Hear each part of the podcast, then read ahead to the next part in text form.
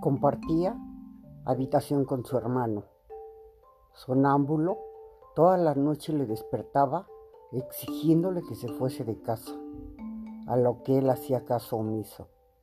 Aquella noche desapareció y con sangre en la pared junto a su cama había escrito, solo intentaba protegerte.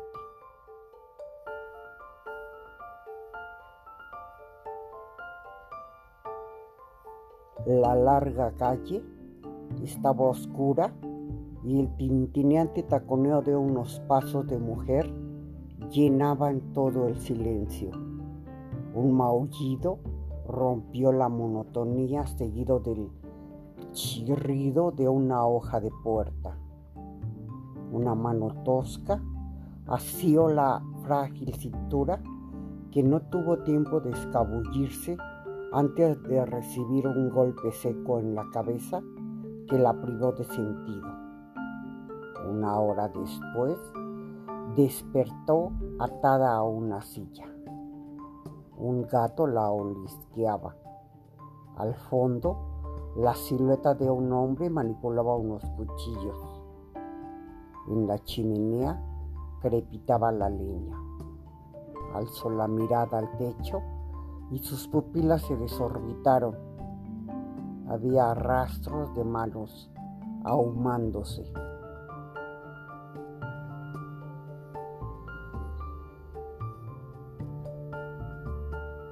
¿Estoy dormido? No lo sé aún. Enfoco la esquina opuesta del cuarto y la veo de nuevo. El epicentro de mis pesadillas. Negra delgada y sosteniendo su báculo inseparable. Nunca he podido verle la cara, pero sé que es ella, la muerte. Está ahí y puedo sentir su mirada de curiosidad desde unos ojos vacíos. No se mueve, pero la túnica ondea en el claro oscuro. Observa y calla. Nunca dice nada. Necesito despertar.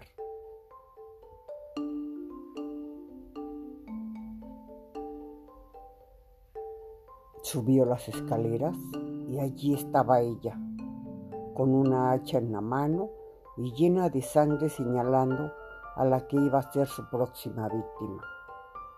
Echó a correr saltando los escalones de dos en dos y al llegar a la planta baja vio su reflejo en el espejo que había en la pared.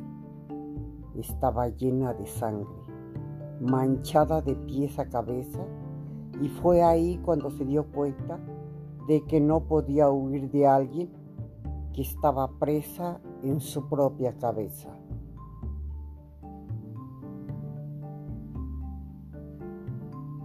Toc, toc, escuchó desde el sofá al otro lado de la puerta.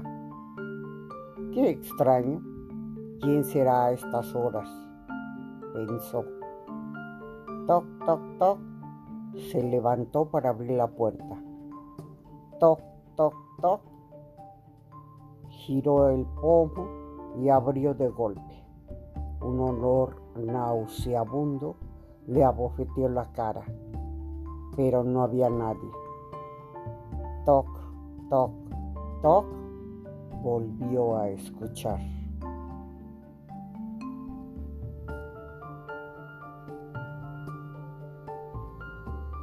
Tenía casi 40 años, pero seguía manteniendo intacta esa superstición infantil. Sabía que era una chiquillada, pero si no lo hacía, se sentía incapaz de dormir. Todas las noches antes de acostarse, se agachaba y miraba bajo la cama. No buscaba un monstruo en concreto. Su miedo era algo sin forma, un terror viscoso que acechaba en la oscuridad. Tienes que dejar de hacer esto, se dijo. Además, Si algo quisiera esconderse, no lo haría ahí debajo. Al levantarse y darse la vuelta, se le heló la sangre. Efectivamente, no había elegido la cama para esconderse. El primer mordisco fue el que más dolió.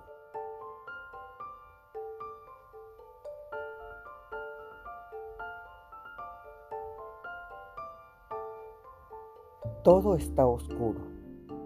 Alguien se acerca.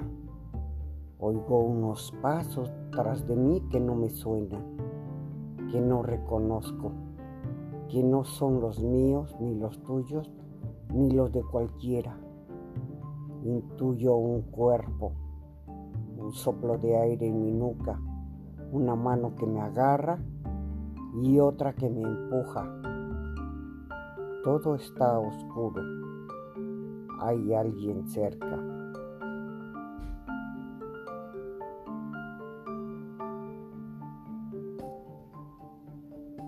Me levanté en la mañana. Llevaba tres días seguidos inconsciente.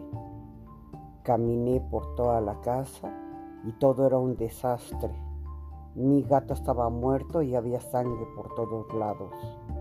Sentí el hormigueo en las manos y el pecho. Era señal de que sucedería de nuevo. Miré rápidamente a mis alrededores buscando mis pastillas. Debía evitarlo a toda costa. Comenzaba a ver borroso y tropecé frente a mi espejo, pero ya era demasiado tarde.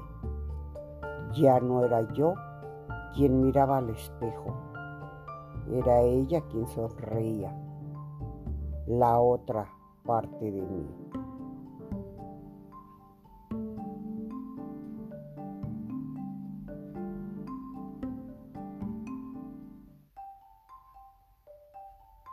Los gritos se ahogan en la madrugada. Corre con el corazón a mil, sin rumbo, una risa y una voz gutural persiguiéndolo. Se desvanece. Recuerda la fiesta, el descontrol, la excitación, las velas negras, los disfraces y la sangre. Se estremece y cae al pie de una cruz pidiendo perdón. Llora, suplica y la voz gutural. No puedes oír huir de tu destino. Siente una punzada en el vientre, una risa. Siente un líquido tibio. Horror. Trata de guardar sus intestinos. No le quedan fuerzas para gritar. Cierra los ojos. Alcanza a leer. Cementerio municipal. La risa apaga su último suspiro.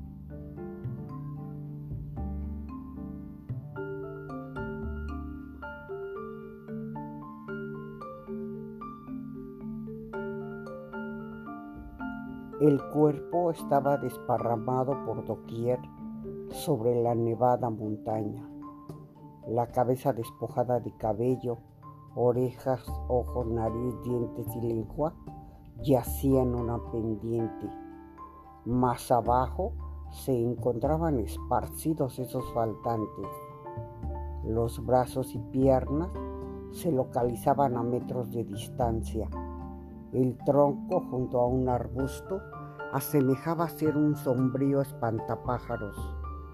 Las entrañas, arterias, venas, piel y vello cubrían parte del territorio. La sangre componía un gigantesco granizado en el frío lugar. Los huesos apilados formaban un montículo lúgubre. Con esfuerzo sobrenatural logró unir todas sus partes y así se convirtió en el tenebroso hombre de las nieves.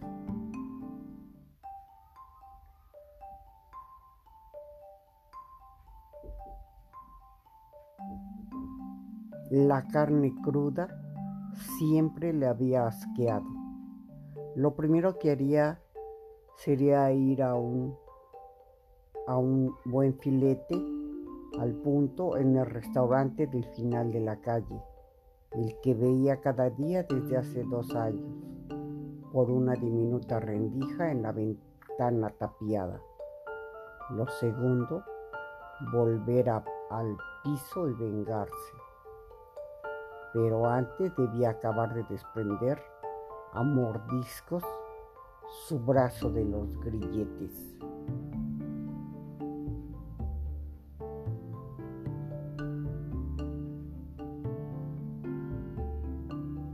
Abre los ojos, nuevamente esperando que la oscuridad se haya ido o que un mínimo haz de luz le permita observar algo, cualquier cosa, pero no la negrura sigue cubriéndolo todo. Ya no recuerda cuántas veces despertó. Sí recuerda el dolor que persiste. Muñecas, tobillos, un costado, quizás cerca de las costillas. La cabeza arde. Respirar sigue siendo difícil, pero puede distinguir el olor a sangre. Dos puertas se cierran a golpes el auto se pone en marcha. Antes de que arranquen, alcanza a escuchar cuánto hace que está el paquete atrás. Hay que despacharlo hoy.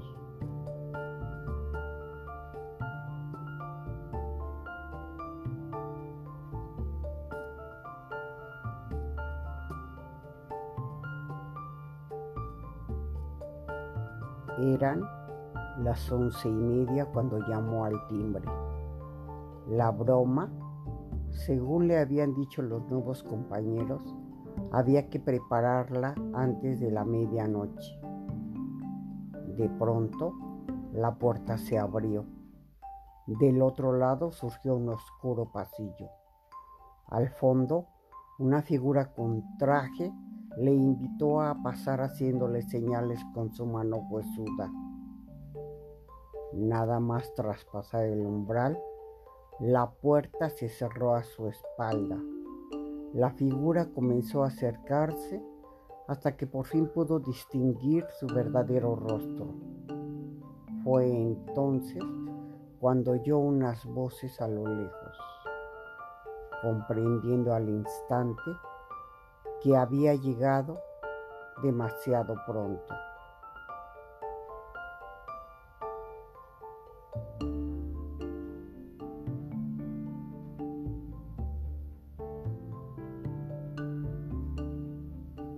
Parecía una noche más, una de paseo nocturno por el insomnio, pero desde hacía rato sentía que alguien seguía sus pasos. Cada vez estaba más cerca. ¿Por qué no había nadie en la calle? ¿Nadie más tenía insomnio? Aceleró el paso. La presencia también. Su corazón latía a un ritmo frenético comenzó a correr. Ahora sentía que la tenía casi en la nuca. No sabía dónde meterse. Ya no le daba tiempo para llegar a casa. No había nada que hacer. Estaba perdida.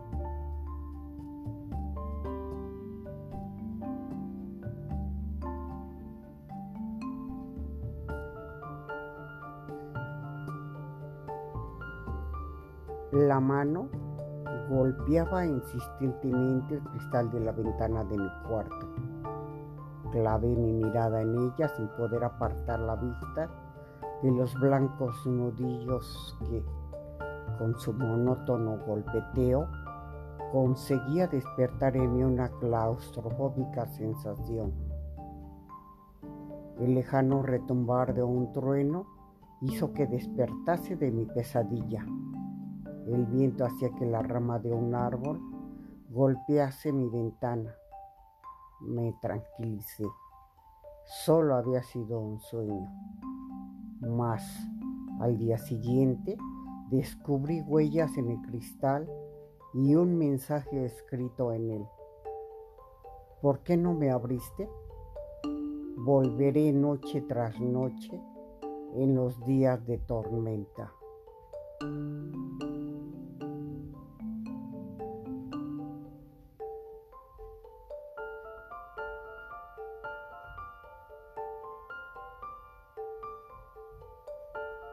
Despertó sobresaltada y sudorosa, como muchas otras veces, debido a las continuas voces que invadían su casa y su mente, pero esta vez no había ruidos que perturbasen su descanso. Fue a refrescarse y mientras contemplaba el reflejo que devolvía el espejo del baño, una sonrisa siniestra se dibujó en su cara, dejando asomar la dentadura perfecta. Todos muertos, susurró. Volvió a la cama y siguió durmiendo. Silencio, al fin silencio.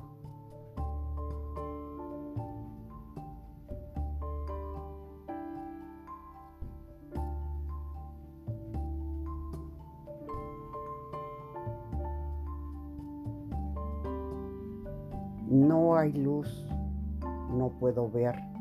Alguien está conmigo.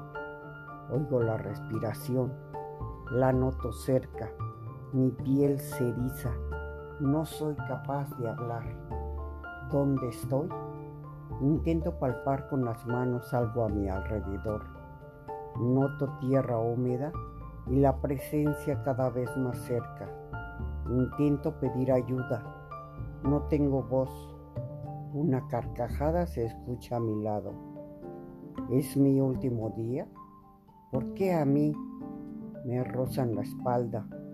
Ahora el brazo, la pierna, la cara, el pelo, me agarran fuerte del brazo y me golpean en la cabeza. Ya no oigo nada. Creo que he muerto.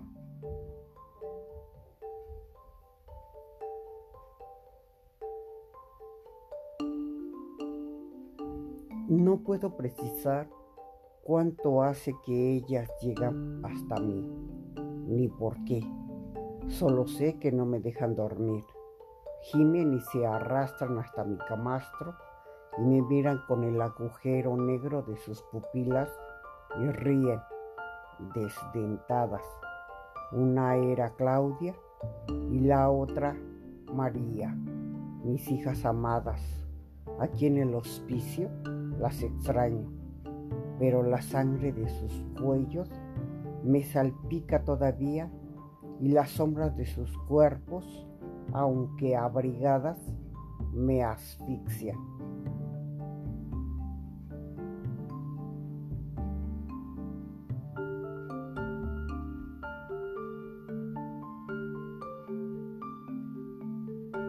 Salí de allí huyendo de nuevo y sin pagar la última copa la había vuelto a ver, con su vestido gris y ese tatuaje en el cuello. Corrí calle abajo con la única luz de un faro que iluminaba la noche. Notaba su presencia detrás de mí. Quería alcanzarme y un sudor frío inundó mi cuerpo al ver que me encontraba en una calle sin salida. Eran las 21.59, justo la hora que marcaba su reloj tatuado en el cuello.